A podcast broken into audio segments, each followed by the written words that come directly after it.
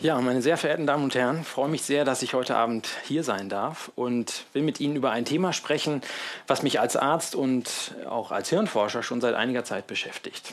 Und zwar soll es um die Frage gehen, was ist soziale Wahrnehmung? Und meine Hoffnung ist, dass das ein Thema sein kann, was Sie alle auch interessiert, weil soziale Wahrnehmung ist wichtig im Alltag. Wir machen das äh, ganz beiläufig viele Dutzende Male am Tag, sodass meine Hoffnung ist, dass wir da in ein Gespräch finden können.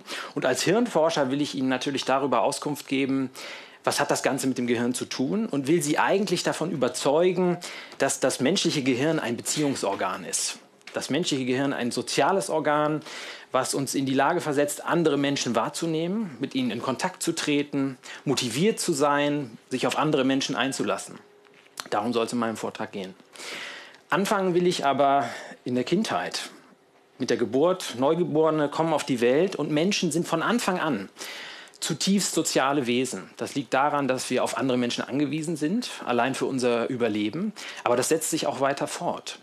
Und dass das so ist, ähm, können wir sehen, wenn wir uns mit Neugeborenen beschäftigen und stellen fest, dass die bereits sehr, sehr früh ganz hervorragende Fähigkeiten haben zur sozialen Wahrnehmung.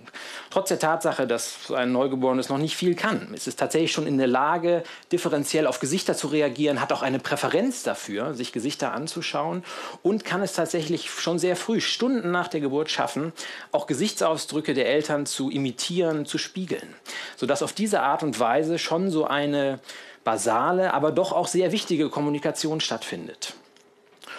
Und Darüber hinaus ähm, kann man sehen, dass soziale Wahrnehmung und soziale Interaktionsfähigkeit auch im weiteren Lauf des Lebens natürlich wichtig ist. Für die Entwicklung, für unser berufliches Fortkommen, für unser Wohlbefinden, auch für unsere Gesundheit zum Beispiel.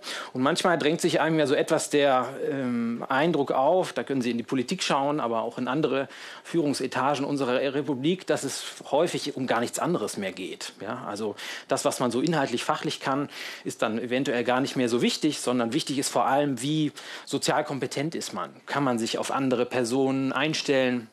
Ist man in der Lage, da in Kontakt zu treten und auch Dinge von anderen äh, Personen wahrzunehmen?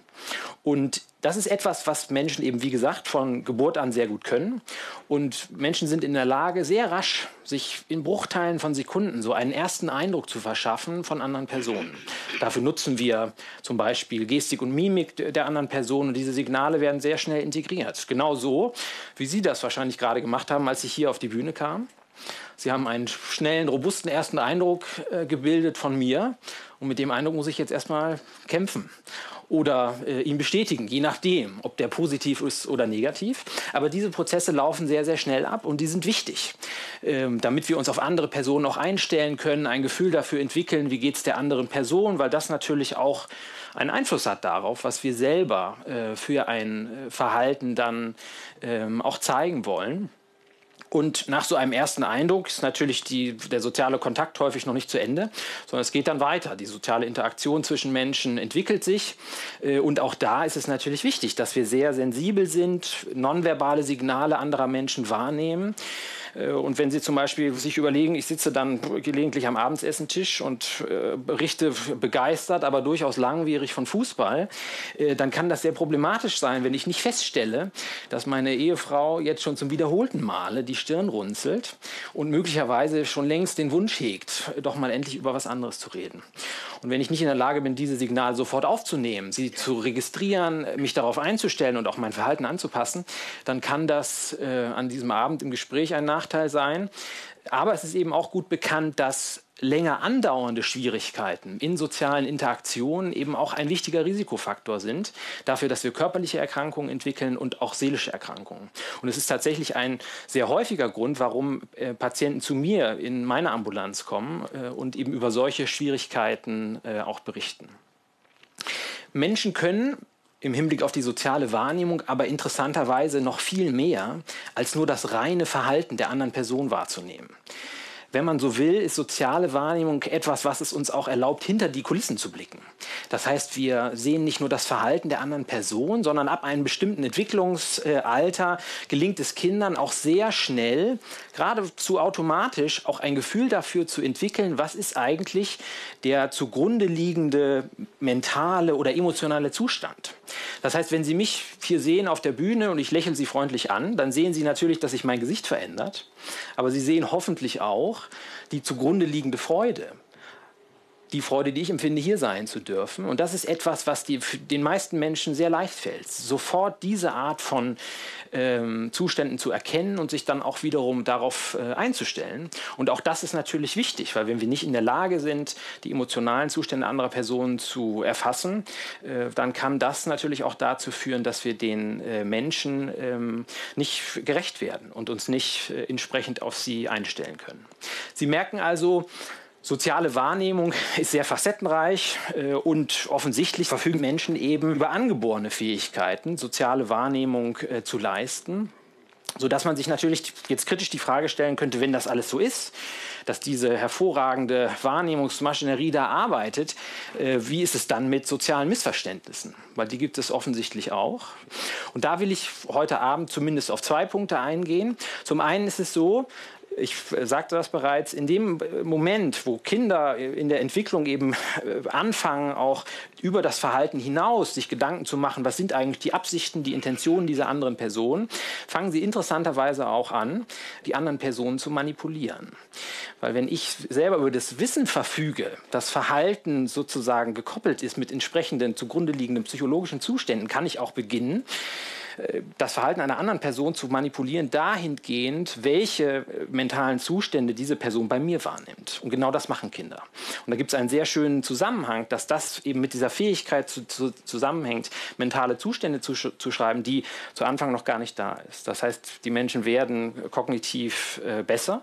Und das führt eben dann interessanterweise dazu, dass sie sich nicht unbedingt prosozialer verhalten, sondern äh, gelegentlich auch das Gegenteil. Ein anderer Punkt ist, dass offensichtlich ein sehr wichtiger Unterschied darin besteht, wie wir soziale Wahrnehmung auf uns selbst anwenden im Vergleich zu einer Situation, wo wir das äh, für eine andere Person tun. Und da ist es so, dass wenn Sie sich zum Beispiel eine Situation vorstellen, wo Sie erleben, dass eine Person, ein sozialer Fauxpas passiert. Und wenn man dann Personen befragt, was halten Sie so viel von dieser Person, die sich da jetzt so ganz unmöglich benommen hat, dann ist die äh, Einschätzung häufig so, dass man sofort auf die zugrunde liegenden, zeitlich überdauernden Charaktereigenschaften dieser Person schließt. Ja, also dem passiert irgendetwas oder benimmt sich nicht gut und dann ist so sofort die Annahme, das muss irgendwas mit dieser Person zu tun haben haben, da stimmt irgendwas nicht. Wenn man aber in einer Studie Personen in eine Situation bringt, dass sie annehmen sollen, ihnen selber wäre exakt derselbe soziale Fauxpas passiert, dann ist die Argumentation und die Erklärung sofort eine ganz andere, nämlich dass man äh, sofort auf die Situation Bezug nimmt und sagt, na ja, also das ist ja ganz klar den Widrigkeiten der Situation zuzuschreiben. Ich konnte da persönlich ja gar nichts dafür. Ja, das ähm, hat mit der Situation zu tun. Insofern kann man sehen, dass es eben auch so gewisse kognitive Verzerrungen oder äh, Einstellungen gibt, die dazu führen, dass soziale Wahrnehmung und Interaktion dann gelegentlich auch äh, nicht gut klappt. Eigentlich wollte ich aber natürlich über das Gehirn sprechen, über das soziale Gehirn und ähm, darüber, was die sozialen Neurowissenschaften, also der Forschungsbereich, in dem ich selber tätig bin, uns eigentlich beibringen können darüber, was die neurobiologischen Mechanismen sind, also die Hirnprozesse, die es überhaupt möglich machen, dass wir derart differenzierte Wahrnehmungsleistungen überhaupt schaffen und auch eben häufig ja doch ähm, ganz angenehm in Kontakt geraten können. Und das ist zum einen so, dass wenn wir uns vergleichen mit unseren nächsten Artverwandten, die nichtmenschlichen Primaten, dass man interessanterweise schon sieht, dass es da einen großen Unterschied gibt hinsichtlich der Hirnstruktur und des Hirnvolumens, nämlich dahingehend, dass bei Menschen bestimmte Hirnregionen, das sogenannte Frontalhirn, hinter der Stirn gelegen, äh, eben viel stärker ausgebildet ist. Und diese Zunahme über die Evolution hinweg hat eben interessanterweise damit zu tun, dass Menschen in viel komplexeren sozialen Netzwerken leben ähm, als jetzt im Durchschnitt äh, Primaten. Auf der anderen Seite ist es so, dass unser menschliches Gehirn sehr viel Energie, auch gemessen an der geringen Gewicht im Vergleich zum Körpergewicht, sehr viel Energiebedarf hat. Also ungefähr ein Fünftel der Gesamtenergie, die wir im menschlichen Körper generieren, ist für das Gehirn vonnöten. Aber interessanterweise nur ein ganz geringer Prozentsatz, nämlich 5 Prozent dieser Energie, ist überhaupt dafür erforderlich, sich auf Veränderungen in der Umwelt einzustellen. Das heißt, 95 Prozent sind für andere Dinge da. Und ähm, ich will Ihnen nahelegen, dass das eben Energie ist, die wir für soziale Wahrnehmung brauchen. Warum? Weil man in Studien hat zeigen können, dass es Hirnregionen gibt, die auch in Ruhe, wenn Menschen also keine Anforderungen haben, sehr aktiv sind. Und interessanterweise überlappen diese Gehirnregionen genau mit denjenigen, die wir brauchen, wenn wir uns in andere Menschen hineindenken. Und darüber hinaus ist es auch so, wenn Sie können sich auch selber die Frage mal stellen, worüber denken Menschen eigentlich nach, wenn sie nichts zu tun haben? Dann denken sie in der Regel über sich und andere Menschen nach. Sie haben soziale Gedanken, sodass man sagen kann, es gibt dieses menschliche Gehirn, was einen Ruhemodus hat, eine soziale Grundeinstellung, die es uns dazu prädisponiert, eben soziale Gedanken zu haben und uns vorbereitet auf die sozialen äh, Kontakte. Darüber hinaus ist es so, dass dieses soziale Gehirn auch sehr leicht ansprechbar ist. Das heißt, wenn ich Sie jetzt anschaue und dann irgendwo hindeute und Sie folgen meinem Blick, ist das allein schon ausreichend dafür, dass in Ihrem Gehirn Netzwerke aktiv werden, die es Ihnen erlauben, sich in meine mentale und auch räumliche Situation hineinzudenken. Und nicht nur das, auch in meinem Gehirn passiert etwas Interessantes, weil wenn ich es nämlich schaffe, Ihren Blick zu lenken und wir betrachten etwas gemeinsam, löst das sofort Aktivitätsveränderungen in, in dem Belohnungssystem meines Gehirns aus.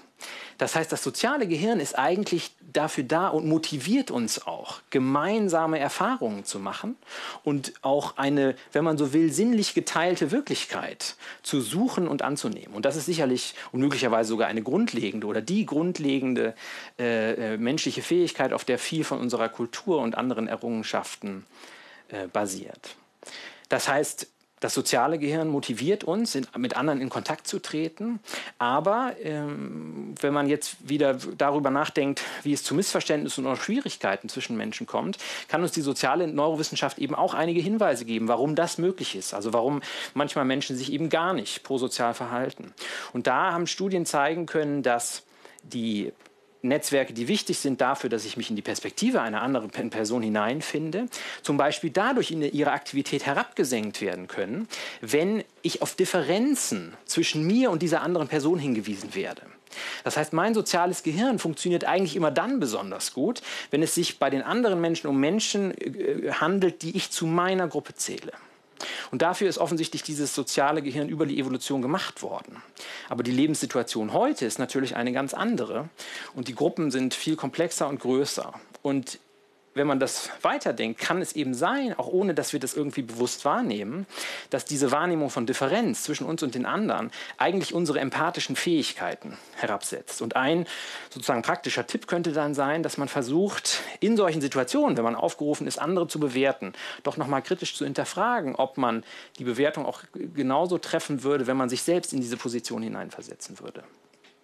Zusammenfassend ähm, würde ich sagen, äh, dass das menschliche Gehirn ein soziales Gehirn ist. Ein Beziehungsorgan, was es uns erlaubt, mit anderen in Kontakt zu treten, uns auch dazu motiviert. Auf der anderen Seite eben auch ein soziales Gehirn mit gewissen Tücken, weil es eine evolutionäre Geschichte hat, die unsere Wahrnehmung beeinflusst.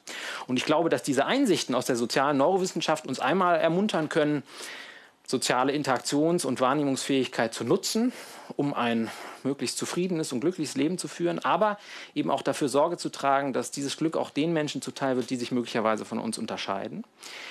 Damit wäre ich am Ende.